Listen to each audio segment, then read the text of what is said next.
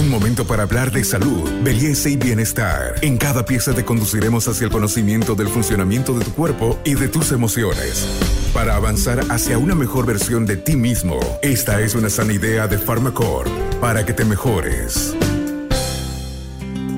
Soy el doctor Wilder Vilca. A continuación vamos a hablar sobre eh, cómo diagnosticar una insuficiencia renal o enfermedades del riñón. Bienvenidos a un nuevo podcast Buen Vivir. Hoy vamos a hablar sobre algo importante para saber cómo están nuestros riñones, el diagnóstico, cómo se realiza y qué permite este diagnóstico oportuno. El doctor Wilder Vilca nos va a contar cómo es este, este diagnóstico. Doctor, ¿cuál es el primer paso para saber cómo están nuestros riñones? Bueno, eh, hay pruebas bastante básicas que se pueden hacer para diagnosticar enfermedades renales.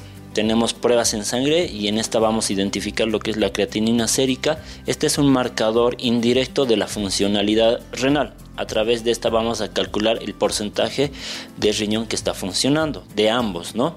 Otra de las pruebas muy importantes es una prueba de examen de orina.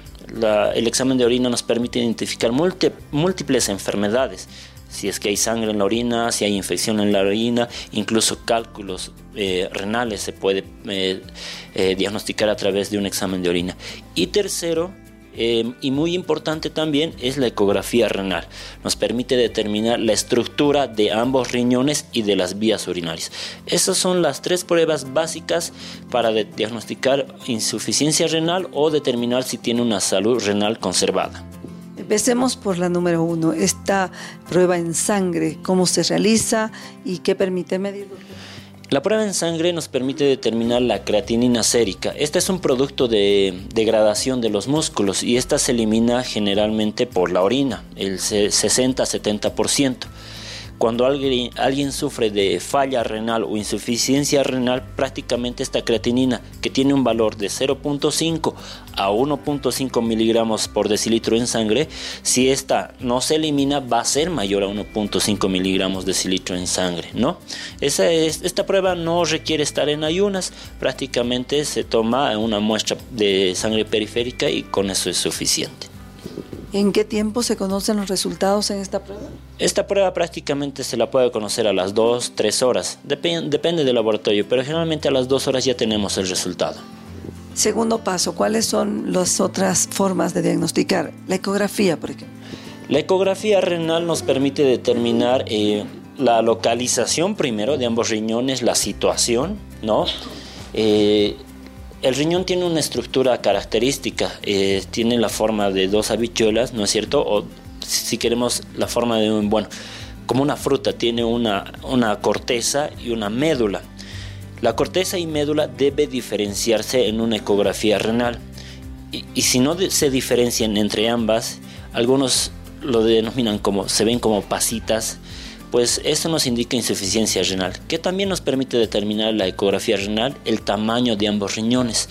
El promedio por el cual deben medir ambos riñones es aproximadamente 10 centímetros en nuestro medio, el tamaño del puño aproximadamente. Si es menos de esto, pues nos debe llamar la atención porque son datos indirectos de insuficiencia renal también. Doctor, la tercera forma de diagnosticar, eh, si es que nos puede usted detallar. La tercera forma es un examen de orina. El examen de orina se hace, eh, se hace tomando la primera muestra de orina de la mañana. Prácticamente se necesita solo un frasco de orina, un frasco de estéril de orina y bueno, eh, nosotros lo llamamos a chorro medio. Se, se, desecha la primera parte de la orina y se toma la segunda parte de la primera muestra de orina y esto se lleva al laboratorio. Es muy importante llevarla antes de las dos horas porque luego de esto prácticamente hay algunos eh, productos o sustancias que vayan a alterar el resultado. Aquí sí necesitamos estar en ayuno. Para el examen de orina no, pero hay recomendaciones muy básicas. Eh, la higiene, ¿no es cierto? La higiene personal, ¿no? Segundo, las personas, eh, las mujeres que estén en su periodo, ¿no? Deben eh, todavía no tomarse la muestra de orina hasta que pase lo que es su periodo. Y bueno, no consumir entre ellas alimentos con este edulcorantes, picantes, que vayan a alterar la presentación de la orina. Hasta aquí hemos hecho el diagnóstico. ¿Cuál es el siguiente paso, doctor? Este podcast es una sana idea de Pharmacorp.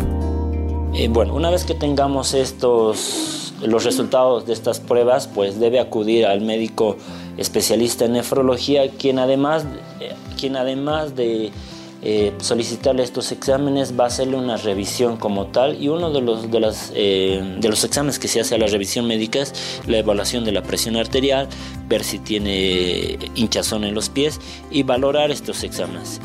Si se tiene alguna alteración en uno de estos exámenes, nosotros procedemos a pedir estudios mucho más específicos. ¿Cómo cuál?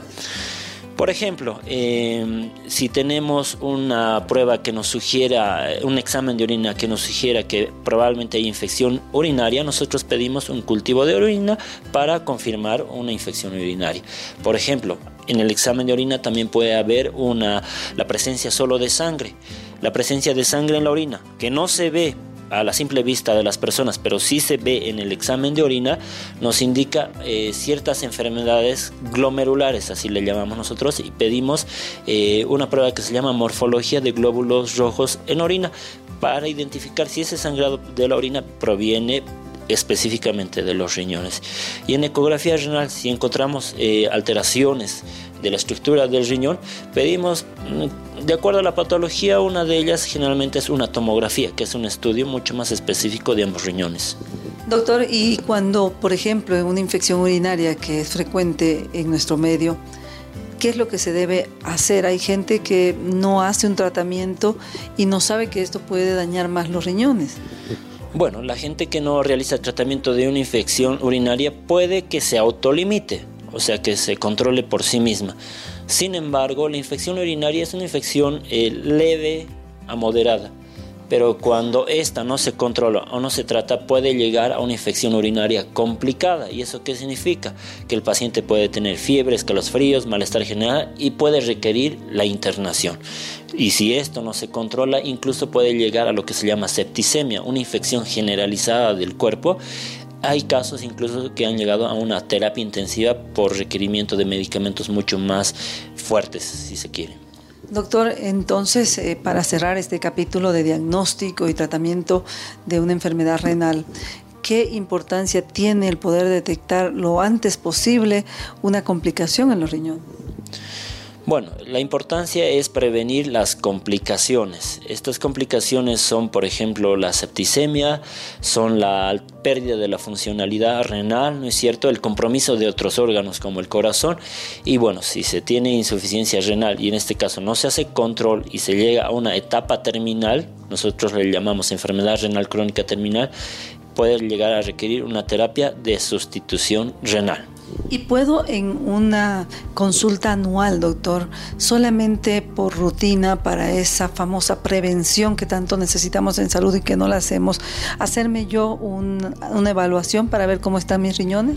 Así es, es recomendable que las personas, eh, sobre todo jóvenes y adultos y adultos mayores sobre todo, se realicen un chequeo de la funcionalidad renal una vez al año con las pruebas que he mencionado.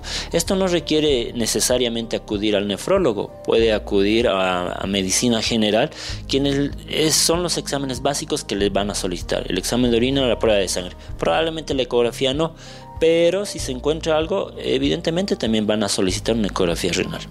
Fue el doctor Wilder Vilca, especialista en nefrología en este mes del riñón. Conmigo, Carmen Melgar, será hasta un próximo podcast. Hasta aquí llegamos hoy. Síguenos en nuestras redes sociales de Facebook, Instagram y en nuestra revista digital Buen Vivir. Esta es una sana idea de Farmacore.